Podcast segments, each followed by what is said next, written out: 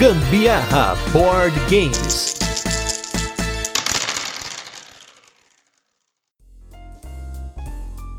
Sejam todos bem-vindos. Aqui é Maria Carolina de Gama e este à minha frente é João Gustavo. Fala galera, beleza? Você está ouvindo mais um episódio do Gambiarra Board Games, um podcast pertencente ao feed do Papo de Louco sobre os jogos de tabuleiro modernos. E hoje que vai ver mesa é mais um ganhador do Speed Yarris e o primeiro jogo abstrato do canal, o jogaço Azul. Muito bem. Antes da gente começar a falar do azul, vamos só comentar rapidinho que história é essa de jogo abstrato. É, que história é essa de português, né? Mas vamos primeiro falar do, do, do, jogo abstrato, depois a gente fala do português. Mas que sotaquinho tranqueira que a gente conseguiu, hein? Horrível. Coitado, gente, por favor, se você é de Portugal está ouvindo esse podcast, me desculpe, por favor. Mas você vai entender se você não conhece o azul daqui a pouco, tá? Conhece xadrez, dama, gamão? Vocês sabem o que, que eles têm em comum? São jogos que não são tão temáticos e que se embasam muito mais na estratégia do que na sorte. São jogos mais minimalistas que você bate o olho e já sabe que é um abstrato. Apesar que o azul é um abstrato mais gourmet, enfim. Vamos ver exatamente o que interessa agora, já que você tem uma noção do que é esse negócio aí de jogo abstrato. Mas antes, posso? Você deixa? Posso? Ai, meu Deus do céu. Pode, vai. Gente, é o seguinte. Falou de Portugal, eu me lembro. O bacalhau, caralho, o melhor tempero. O bacalhau, caralho, fica ijo como um pero. O bacalhau, caralho.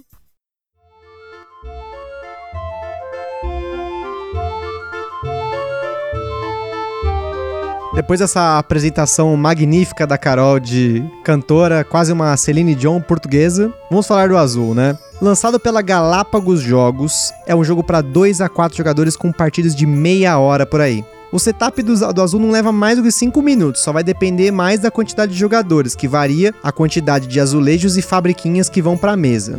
E as mecânicas do azul são colecionar componentes, colocação de peças e construção a partir de um modelo, que é a única mecânica que é nova aqui no cast, tá? Se você não conhece as outras, é bom você voltar e ouvir os outros casts pra gente não ficar explicando toda vez, né? Nessa mecânica de construção a partir de um modelo, você tem um layout, template ou qualquer nome bonito que você quer dar para não repetir a palavra modelo de novo, e você usa ele como base para pontuar ou cumprir um objetivo. Você acha o azul por aí numa média de 250 reais. É um preço um pouco acima dos jogos que a gente já falou aqui até agora, mas realmente vale a pena, viu, gente? Pela qualidade, né, pelos componentes e pela jogabilidade em si, vocês vão ver, realmente é um ótimo investimento a ser feito. Ele é um jogo que não tem dependência de idioma, é bem fácil de explicar. E olha, o azul é um jogo que a gente escolheu a dedo para falar aqui no cast. Inclusive, a gente vai comentar mais para frente sobre a nossa experiência com o jogo. Esse foi um dos primeiros jogos diferentes, assim, dos jogos que a gente estava acostumado a jogar na época. Porque a gente vem de uma época de que jogou muito Zombicide. A gente vai falar desse jogo mais pra frente, mas foi um dos jogos que a gente ficou anos jogando sem parar. E depois que a gente estourou a bolha do Zombicide, que a gente começou a jogar outros jogos que a gente conheceu. Primeiramente, o Azul, numa luderia, né? Mas a gente já fala sobre isso. Introduzido pelos mouros, os azulejos, que geralmente eram azuis e brancos, foram completamente aceitos pelos portugueses quando seu rei Manuel I, em visita ao palácio de Alhambra, olha só que interessante, hein? Se você ouviu o nosso cast anterior sobre Alhambra, você vai saber o que é Alhambra. Numa visita no palácio de Alhambra, no sul da Espanha, ele ficou fascinado com a beleza deslumbrante dos azulejos decorativos mouros. O rei, impressionado pela beleza interior de Alhambra, ordenou imediatamente que seu próprio palácio em Portugal fosse decorado com azulejos de paredes semelhantes. Como artistas de azulejos, ou pedreiros gourmet, como a gente sabe. Como é que, como é, que é o cara que faz azulejo? É, pra mim é pedreiro gourmet, né? Como Azulejista. É? Azulejista. Olha que eu. Azulejista. Repete isso aí umas três vezes pra você ver se você consegue. Eu consigo. Azulejista, azulejista, azulejista. Então tá, né? O azul vai levar você a embelezar as paredes do Palácio Real de Évora. Olha só que coisa mais poética, poética né? Olha que coisa Lindo. bonita. A gente vai ser pedreiro gourmet, azulejista, né? Então, como que funciona e como que joga esse azul? No fim das contas, quem tem mais ponto ganha o jogo. Já vou começar falando isso, né? Porque é importante você saber que quem faz mais ponto ganha. É isso que importa. Durante o jogo, você, como azulejista, vai coletar peças, que no caso são azulejos do centro da mesa, e vai colocar na sua parede. Primeiro você coloca numa área de construção e depois você cola os azulejos na parede em si. O setup do jogo ele é muito simples. Você pega todas as peças de azulejo e põe no saco. Então, um saquinho, que já é muito maravilhoso, vocês vão entender, vocês vão ver as fotos, que você vai colocar todos os azulejos. Dependendo da quantidade de jogadores, você vai colocar as fábricas de azulejo no centro da mesa e a peça de primeiro jogador. Além disso, cada jogador recebe um tabuleiro individual e a partir desse tabuleiro ele vai começar a construir a sua parede. Durante o jogo, você tem sempre fábricas com quatro peças aleatórias que são sorteadas no início de cada rodada. Então, se você tem sete fabriquinhas, você vai colocar quatro peças de azulejo em cada uma delas. Durante o seu turno, você pode pegar todas as peças de uma determinada cor de uma das fábricas e jogar o restante no centro da mesa. Ou você pode pegar todas as peças de uma determinada cor do centro da mesa e colocar em uma das cinco linhas da sua área de construção. A primeira linha você pode colocar um azulejo, dois, três, quatro e cinco azulejos. Toda vez que você for colocar um azulejo e você não tem como completar essa fileira, você pode deixá-la do jeito que tá. O que vai ser complicado para você é se você colocar mais azulejos do que a fileira comporta. Então, você pegou três azulejos e quer colocar na fileira que tem duas casas, você vai ter que pegar um desses azulejos e colocar na área de pontos negativos. Além disso, se você for o primeiro jogador que pegou peças do centro da mesa, você vai pegar a peça de primeiro jogador e vai colocar no primeiro slot disponível da área de pontos negativos. Quando acaba todas as peças de azulejo na mesa, você vai colocar na ordem, de cima para baixo, as peças que estão na área de construção na cor respectiva da linha da sua parede. E a partir daí você pontua um ponto para cada peça que você coloca, mais as peças que estão adjacentes a essa peça, sempre ortogonalmente, ou seja, na diagonal você não pontua. Então vamos supor que você colocou um azulejo e do lado dele tem um e embaixo tem um. Você vai pontuar quatro pontos, porque ele vai contar na horizontal e na vertical. O jogo acaba quando um dos jogadores completa uma linha completa e não uma coluna, tá? A coluna é uma outra questão aí, uma outra pontuação. E a partir do momento que a pessoa completou essa linha, o jogo acaba e você vai fazer a última pontuação. Cada jogador vai receber uma pontuação extra de acordo com as linhas que ele completou, as colunas que ele completou e as cores que ele pegou as cinco peças de azulejo disponíveis na sua parede. E aí ganha quem tem mais ponto. Antes, gente, da gente seguir aqui na nossa falação, eu queria só reforçar, né, que se você tá aqui no GBG e não conhece os podcasts do Papo de Louco, não pode deixar é, de acessar o www.papodelouco.com sem o BR e também lá você encontra os nossos outros episódios, tá? Segue a gente lá no Facebook Papo de Louco Oficial, no Twitter Papo de Louco Underline e no Instagram Papo de Louco Podcast. Tem também o nosso Instagram, que é o do Gambiarra Board Games, tudo junto, que você vai poder conferir as fotos dos jogos que a gente comenta aqui, os unboxings, as curiosidades, as dicas que a gente dá e muito mais. O azul na mesa é uma explosão, de boa.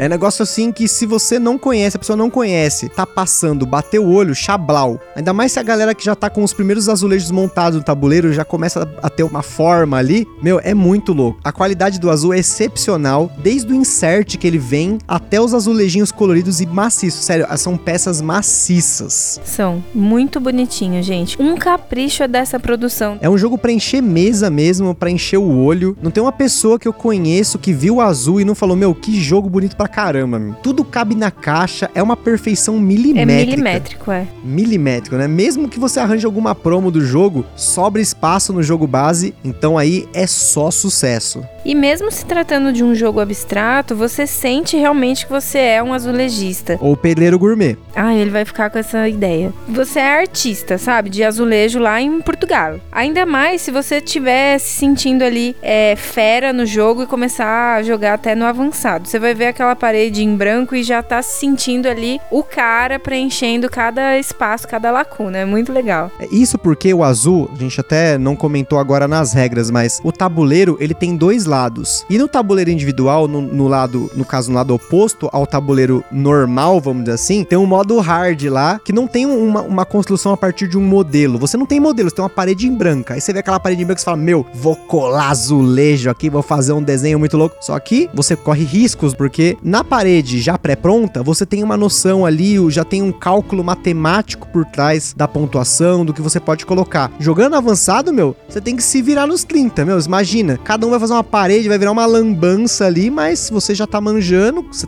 quer arriscar. Eu, na moral, já joguei o azul um monte de vezes e eu ainda não tive a moral de usar o modo avançado, né? Quem sabe um dia, né?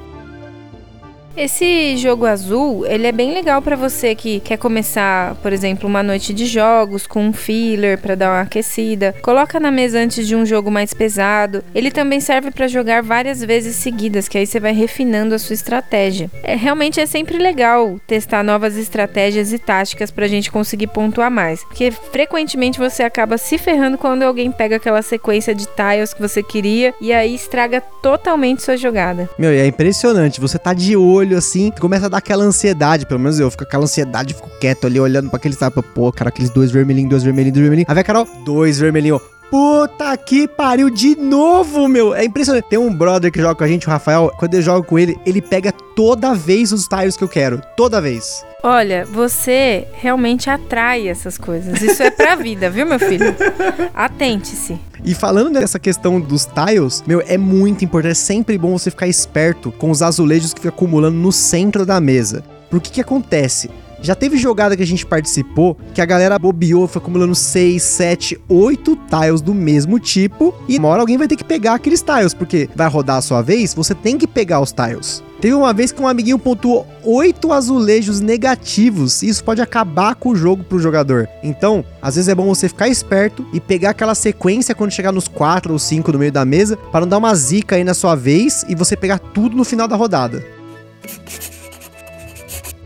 Aqui no Brasil, a gente já viu vendendo é, aquele set promo, que são os azulejos Coringa, né? Mas é muito pesado na carteira, realmente muito caro. Eles servem como qualquer azulejo, mas no final do jogo eles não vão servir para pontuação bônus. É, o nome desses tiles é Joker Tiles, se eu não me engano. Além disso, tem outros dois jogos de tiles promocionais que eles substituem os azulejos da caixa base, com novas regras e outros promos também exclusivos que você tem como encontrar lá na gringa. O azul tem outras duas versões, sendo que uma delas a Galápagos Jogos já trouxe aqui para o Brasil, que é o azul vitrais de Sintra. Nesse ano de 2019, também foi anunciada lá fora a versão do azul Summer Pavilion, ou Pavilhão do Verão, numa tradução literal aí, né? A gente não pode falar muito desse último, mas sobre o Vitrais de Sintra, ele é um jogo muito mais estratégico, bem mais complexo. Ele tem um sistema de pontuação e de jogo um pouco mais avançado que o azul original, mesmo pensando no modo avançado, modo hard dele. É um puta jogo, mas não é um jogo de entrada como o azul é, e até por isso que a gente selecionou o azul ainda nessa sequência de casts que a gente tem feito, de jogos que você pode moldar aí as suas noites de jogatina, cada vez um pouquinho avançando um pouco mais, né? Agora, se você tem uma grana para gastar, tem uma versão de colecionador do azul que é chamada Azul Giant, que literalmente é um azul gigante. Os componentes eles têm o dobro do tamanho e os tabuleiros de jogador são aqueles playmats de neoprene. Fora que o jogo vem numa maleta monstra, enorme, e se eu não me engano, ela já foi vendida aqui no Brasil. E na época ela custava R$ 1.100. É, então, teve na, bem na época a gente foi procurar sobre o azul, né? Conhecer outros jogos, porque a gente, como eu falei, a gente começou no Zombicide, aí a Galápagos começou a lançar uns jogos modernos aqui no Brasil, e um deles era o azul, né? Se eu não me engano, eu posso estar muito louco, mas eu vi uma versão desse azul Giant vendendo no site deles por R$ 1.100. Na época a gente falou, meu, nem ferrando, eu não tenho esse dinheiro, nem ferrando, meu, R$ 1.100 no jogo bolso, de tabuleiro. O bolso dói um pouquinho pouquinho, mas a carteira dá uma coçadinha para fazer isso, né? Pra ser loucura aí. Nossa, é, é porque assim, é muito bonito mesmo, assim, é um negócio premium, né? É, é, o pedreiro do gourmet do gourmet. E a Galápagos anunciou que ela traria mais unidades esse ano, né? Mas pra gente conseguir uma dessa aí, só se a Galápagos patrocinar a gente, porque a carteira coça pra fazer uma loucura dessa, mas não rola. Hashtag patrocina nós aí, Galápagos. Então, como a gente estava comentando, o Azul ele foi um dos primeiros desses jogos modernos de tabuleiro que a gente jogou depois do Zombicide, né? Dessa bolha do Zombicide. E a gente jogou ele numa luderia aqui de São Paulo, como a gente comentou em vários episódios, é interessante que você jogue o jogo antes de comprar, ainda mais dependendo do tamanho do seu grupo, que no nosso caso aqui, o nosso grupo costuma ter 5 pessoas que jogam frequentemente. E o Azul é um jogo de 2 a 4 jogadores. Então, pra gente, nem sempre um jogo de 2 a 4 jogadores vale o investimento. Mas na boa, o Azul, para jogar em duas pessoas ou para jogar com essa galera que não costuma jogar, é muito legal. A gente jogou até com a minha sogra, né? Mamacita! E foi muito legal porque todo mundo gostou do jogo, pegou o jogo rapidinho, ela pegou o jogo, já foi começando a pontuar, já colocando os tiles. E assim, como eu falei, o azul, eu pelo menos no começo, eu levava cada pedrada, porque você começa a ver ó, o tabuleiro e fala assim: não, eu vou pegar os tiles azul aqui, vou fazer uma sequência, vou pontuar no fim do jogo esses cinco azuis. Só que aí, quando você começa a se esforçar pra fazer uma coisa só e não fica esperto nessa pontuação da, dos tiles adjacentes, né, dos azulejos adjacentes, você se perde e acaba não pontuando. Quando você vai ver, prestar atenção na mesa dos outros jogadores, a galera já tá com 40, 50 pontos, você tá lá no 20, né? Fora essa questão dos pontos negativos, né? Ah, esses pontos negativos. Mas, sinceramente, é um jogo que geralmente eu me dou muito bem. Não é mesmo? É, eu gosto também de ficar sempre pegando o tile de primeiro jogador, mas não é sempre que isso é vantagem, não, né? É legal porque você começa a outra rodada pegando a primeira mão ali de tiles, né? Quando você vê que tá todo mundo brigando pelo mesmo tipo, é interessante, mas quando você pega o tile de primeiro jogador, mesmo que você tenha só ele negativo, já é uma pontuação negativa pro final de jogo, né? Então é, é bom você ficar esperto no que, que você vai pontuar. E como eu falei, de novo, não deixe a mesa acumular tiles do mesmo tipo no centro, porque a gente já viu, meu, é uma pedrada você pegar todos os pontos negativos, você vai pegar menos 11, menos 13 pontos, e às vezes é o que você pontuou na rodada inteira e na passada. E dependendo da quantidade de jogadores, no caso com quatro jogadores, o jogo não costuma ter tantos turnos assim, porque sempre tem um espertinho que quer completar a fileira logo para pontuar primeiro. Então, meu amigo, se você não ficar esperto com essa pontuação negativa, o jogo vai te punir. Eu sei que o azul Vitrade Sintra ele é mais punitivo do que o azul tradicional, né? Mas ainda assim, ele vai te punir e você vai se ferrar. Muito bem, então a gente encerra hoje aqui no nosso sétimo episódio do Gambiarra Board Games. No site do Papo de Louco, você confere lá os links da página do cast para outras resenhas também, assim como você também consegue as fotos do jogo no Instagram. Se você já jogou, já comprou alguma coisa aí do que a gente já falou, não esquece daquele e-mail legal pra gente, contato arroba papodelouco.com. Se você tem alguma editora, alguma loja, enfim, luderia que queira conversar com a gente a respeito, a gente está à disposição tá bom? Para contatos. E para você que está aí ouvindo, compartilhe esse podcast com a sua galera no Facebook, no WhatsApp e muito bem. Eu espero que vocês tenham gostado desse episódio e um beijo. Um forte abraço e até a próxima.